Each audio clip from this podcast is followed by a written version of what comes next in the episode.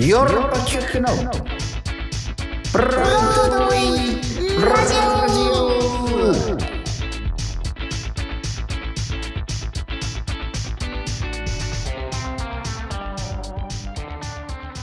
はい、どうも、私、ヨーロッパ企画で俳優をやっております、長野宗則です。そして、同じくヨーロッパ企画の藤谷莉子です。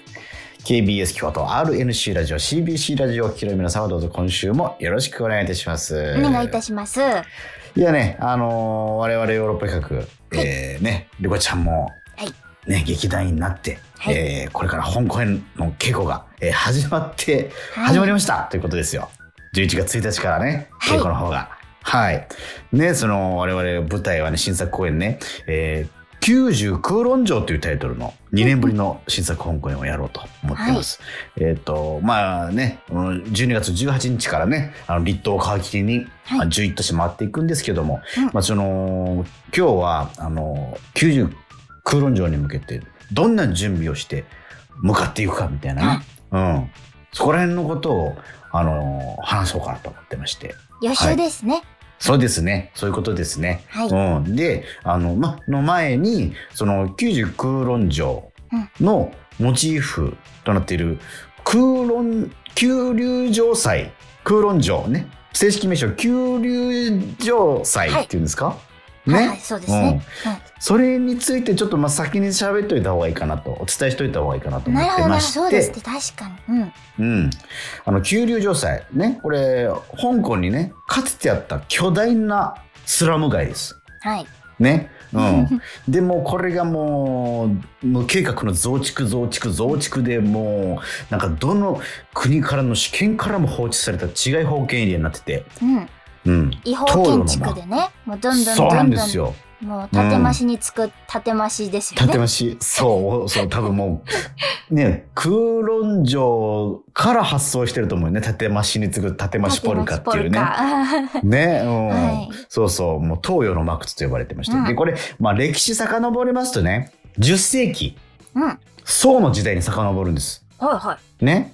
うん、宋の時代、まあこの香港ね、あの島は、まああの、なんだ、香木？お香とかの元になるね、い。香る。うん、ね、木が集まってる、そういう、まあ港が栄えてて、で、海賊に襲われることが多かったらしくて、で、軍事要塞として作ったのが、九龍城塞。で、まあ、それからまた、あのーそれが宋の時代。で、あの、近代になって、アヘン戦争ってありましたよね、なんか。はいはい、ねイギリス。と。うんね。これ、清、清の時代ですかね。うんうんうん。で、イギイギリス勝って、で、なんかまた、アロー戦争みたいな、その戦争もあったりして。うんで、なんか、あのー条約で、イギリス領土になっちゃう。その地がね。ね。うんうん。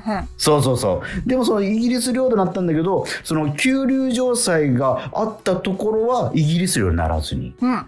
その管管理をなんか奪い合うみたいな、まあ、吸ったもんだなんかあったそうなんですよ。うんうんうん火星返せみたいなね。うんうんそうそう、返せ返せ。うん。で、ここまで私たちが、私たちが、みたいなんで取り合いになって、で、結局、どこの管理下にも置かれなくなったのが、その、九龍城塞。はい。で、そこがもう本当に無法地帯のエリアになっちゃったっていう。はいはい。で、そこで、あの、大ね、第二次大戦闘が始まって、で、それで難民がそこにどんどんなだれ込んできたんですね。はいはいはい。難民、流民が。うん。うん全然そこはもう誰も取り締まらないエリアだから、そこがまあ、はみんなの砦になっちゃったんですね。で、また現代になってくると、あのーその九龍城塞の、あの、城壁とかも取り壊され、うん。で、難民たちがなんかもうどんどん、先ほど言ったうん、バラックとか作っちゃって、はいはいはい。でそれたどんどん増築して建増しに次ぐ建増ししていって、うん。うん。でさらにそのなんか中華大革命みたいなねはいはいはい。毛沢東ですか、うん、でその時にまたさらにどんどん難民来たんですよ。ああああああうんんでまたどんどん増築増築増築増築で、あのーもう本当に飛行機が飛ぶスレスレのとこまでああ、よく見ますよね。なんか映画と写真あかるよねね。。旧そうそうそう友情祭といえばみたいな。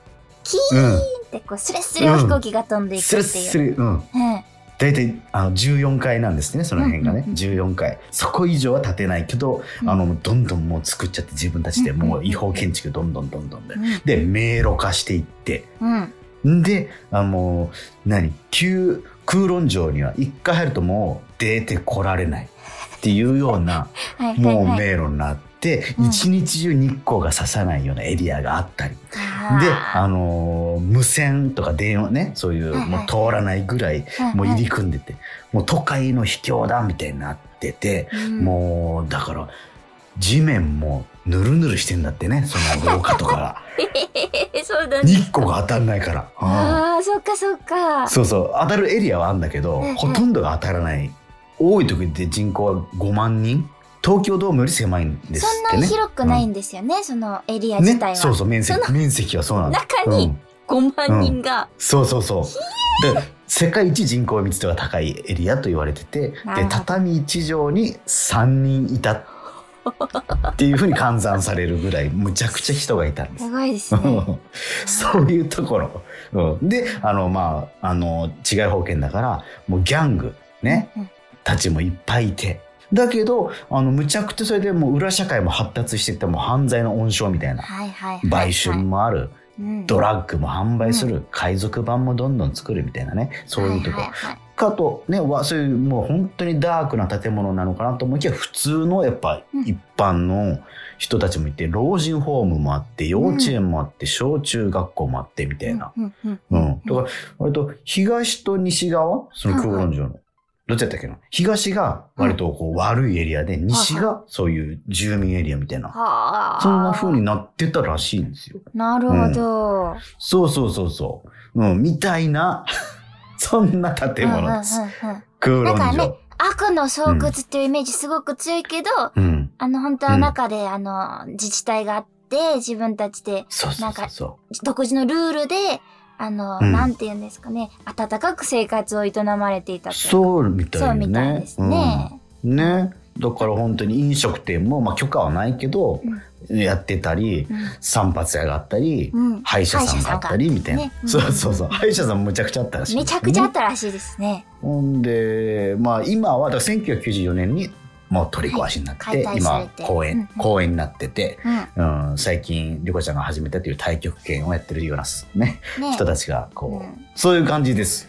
それが空論城。で我々ヨーロッパ企画やるのが90空論城。どんな劇になるんだっていうことで、はい。うんね僕らだからそのヨーロッパ学の劇の作り方ってね、特殊でね、あはい。の稽古場行って台本があってセリフを覚えて、それをどんどんね磨いていくっていうやり方じゃないんですよね。うん、そうなんです。そう。もう稽古場行ったら台本ないんです。だからもう作品する上田誠が、ちょ、はい。ちょ、こういう設定で、えー誰々こういう役で、つって、ははいい、どうぞ、つって即興で、はい。うん。まあ、アドリブで劇。時々こう、ね。前日にね、これの勉強をしてきてくださいって言われて、で、うん次の日そのエチュードでその勉強を交えてエチュードするとかもありますよね。あるね、えーあるね。そうそうそうそう。だからまあ、本当にまあ、まあ、準備、ある程度できたり、うんできなかったり。はいうん。で、今これ喋ってる段階で、実は、はい。稽古前なんですよ、今。そう稽古のなんです。前日。明日稽古っていうね。ねそうなんですよワ。クワクします。ワクワクしますんで。で、どう、どう、どうくね、うん我々、あの、準備して、明日のどう思うかっていう、との話をしたいなということですよ。すね。うんうん。ね、うん。どうですか、リコちゃん？これどうするんですか、これ。私ね、実はね、うん。作家ライン、劇作ラインっていうグループに入ってるんですよ。上田先生はじめ、えーうん演出女子のみどりさん、山田みどりさんだったり、あと、まあ、制作だけどもドラマトゥルク的役割も果たしているうん伊上さんがいらっしゃったり、はい。あと若手作家のはい中田くんだったり、ブレイキン小林だったりがいる作家グループになぜか私もいて、はいはいなぁそうなんですよ。なんでリードしてんじゃん。そうです。ちょっとね、情報を先取りしたりできるんです。松尾くんもな。いたりして、そうなんです、そうなんです。うん。で、こう、空論順、そうさっき長野さんがおっしゃってた歴史だったり、うん。例えば、えっと、香港映画を見る会だったり、はいはいはい。そういうのにこう、まあ、うん行けるときは行ったりしながら、まあ、うんやってたんですけどね。うん、あの、今日、松尾くんが、うちの作家の松尾くんが、一つ漫画をね、教えてくれたんですよ。はいはいはいはい。でこれは、えっと、もうちょっと前のさ、本公演会議でも酒井さんがおすすめしてらした漫画なんでも、いろんな人が結構漫画進めてる作品なんですけど、空論ジェネリックロマンスっていう漫画があるんですよ。これ読んだことありますか、えー長野さん？いや、知らなあね、これ私実はこの、もちろん本公演が90空論中ってなる前かい。ら、うん。読んでた作品になったんですけど、あ、そうなの。うんそうなんです。えっとね、空論城、えーさっき言ってた空論城が、もちろん舞台で、うん。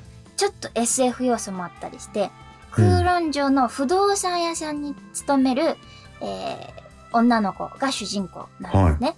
で、その人が、う。んえっ、と、まあ、好きな、ちょっと気になる同僚の人だったり、ちょっと近未来の話なんで、うん。なんかその空論城を取り巻くちょっと謎みたいなものにうん。巻き込まれていったり、自分自身の出自についてだったり、なんかそういうのをこう、空論を舞台にこう進めていくので、なんか、うんあの、さっき言ってた雑多な感じとか、うん。そ、の空論城に住んでる人たちの営みとか、うんうん。香港グルメとか、なんかそういうものひっくるめて、すごくリアルに、私たちは空論城行ったことないですけど、あ、うん本当にこんなんだったのかもしれないってこう、うん空論城の写真だとか、うん見てきた知識を持って読むと、なんかすごくね、懐かしい気持ちになる。懐かしい。そうなんです、作品で。でもちょっと近未来の話なんで、ちょっと、なんだろうな、クローンなことだったり、なんかちょっと、えっ、と、なんで言うんでしたっけ、その、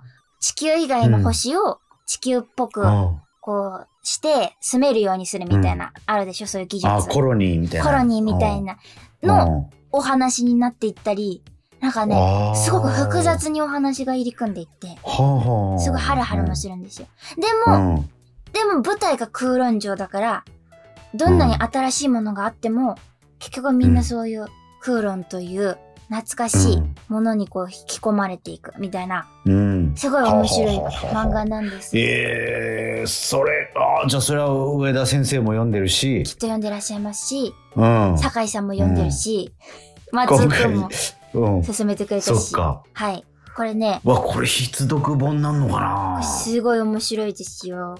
これは多分今全、最新巻がね、う、うんん。4巻か。なので、それぐらいの、まだ全然謎が解き明かされてない段階なんで、あ、まだ4巻ぐらいでは、まだま4だ。巻5巻ではまだ全然ね、うんどんどん謎が膨らんでって、あ、そハラハラハラハラして、でもうんその間にこう、香港の美味しそうな食べ物とか、水餃子とかね、う。うん。レモンチキンとかね、なんかそういうのが挟まれると、ーーってなるんですよ。ほっこりして。ほっこりして、あすごくおすすめるほです。ど。はい。なるほどね。うんまあそういうのを、あのー知識に入れといて、うんエチュードで何かこうね、世界観を体現できるかなっていうな。なるほどね。いやいや、もう、いや僕もやっぱりこうね、本当に、どういう準備したらいいのか分かんなくて、まあでもエチュードでなんかセリフ喋れるっていうかセリフっていうかね、はい。何か言葉発さないといけないから、やっぱ勉強必要だなと思って、まあ映画見たんですよ。やっぱその難民、ルミン、なんかスワローテール、はいはいはい。うん、とかがさ、真っ先に浮かんだからさ、見たけど、まあ、単純にもうそっちの映画の面白さにのめり込んじゃって、なんか、うーんと思って、あの、僕今回、あ、これは参考になる、あの、映像作品を見つけたと思ったのが、えっと、これね、テレビ東京で流れてたはい番組でね、ハイパーハードボールドグルメリポートっていう番組あるんですよ。ははもう一回言おうかお。願いします。ハイパーハードボイルドグルメリポートっていう番組があって、う。はいはい。まあ、これはどういう番組かというと、うんまあグルメ番組なんですよ。うんうん。ただ海外にグルメレポートしに行くんだけど、はいまあ、その、うん、どういう人たちのグルメをレポートするかというとはい。戦場から逃れてはい。逃げている難民うん。がたどり着いた亡命先での初めての食事とかあ、はいはい。とかはい。あの売春で生きているはい。元少女兵だから少年なんか子供の頃から戦争に巻き込まれてではい。戦争は紛争は終わったけどもう売春で生きていくしかない人はいの稼いだ後のご飯とかとか台湾マフィアの宴会の食事とかあ、気になる気になる。気になるでし気ょになります。だから今言ったような人たちが、はいね、難民とかはい売春してる人たちとか。マフィアとかが出てくるわけじゃないですか。今回のね、おそらくね90空論者うんもおそおそらく出てくるじゃないですか。その人たちの日常が見れるんですよ、その、あのドキュメンタリー見たら。うわ、あ、それは興味深いです。そうなんですよ。これだからあの結局生きるってなんだろうみたいな 人間ってなんだろうっていうような、あの番組で、はいはいうんでなんか、まあ、その人たち、まあ、インタビューに答えててすごくもうねそれ飾ってないセリフじゃない言葉言うじゃないですか。うんうんあこれがリアリティなんだなって思えるようなセリフがあって「うんまあ、幸せですか?」ってインタビューされるんですよ。はうん、で、うん、路上で私売春してうん自分で稼いだお金でご飯食べてはい。眠れるうん幸せですって言うんですよ。でそこにはそのそこの価値観その生き方の当たり前があったりして、うん。そう。だそういうことをねすごくあのもうこの これがどう生かされるか分かんないですよ。うんうんうんでもちょっと息遣いみたいなねリアルなそういうのはすごく分かるんですよね。なる空論上には空論上のそこでそうそうそうそうに暮らしてた人たちの価値う観んだったり、当たり前だったりが。あるわけですもんね。そうそう、そこを見つけたいなっていうのになんか手がかりになるんじゃないかなと思ってこれ、あの、探したんですよ。絶対見ます。はい。そう。マフィアも道理に外れることはしない。はいはいはい、そうですよね。でもやられたらや人たちのり返す。正義があるわけですもんね。正義があって。うん。空論城に行った人たちも、うんやっぱすごく、まあ今取り壊されちゃって、うんまあ、あの、たあの仮設住宅用意されてそこに移れって言われたけど移りたくないってうん言ってた人もいっぱいいて、うんだからやっぱ愛してるんですよね自分たちでそうみたいです。逃げてきてうん作り上げた。住居だから愛おしいんですよね。だからさっき言ってたリコちゃんのそのねうん。懐かしいとかそういう幸せな部分って絶対あるんですクよね。ーロンジェネックロマンスにも、みんなクーロンに恋してるのっていうセリフが出てくるんですよ。それちょっとズーンときましたね。うん。いやだからなんかそういういやそのいや今日リコちゃんから教えてもらったやつも、うん、すごく参考になると思うし、うん。なんかね息遣いみたいなものを僕たち演じないといけない。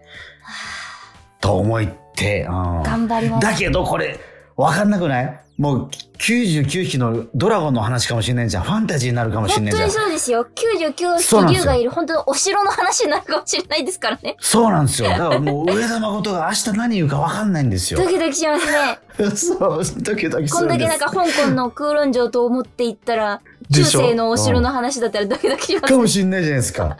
ねそれも本当に、あのー今日までは僕らお客さんと同じ立場。な、そうです、うん本当にそうです。ね。うん。じゃあ明日からはちょっと稽古場行ってからはもう、あの、ネタバレにならないように気をつけながら、あの、はい情報を出していきますんで。リークしていきます。はい。まあ僕、はい、僕らのこの準備が、ね役に立ったのか立たなかったのか。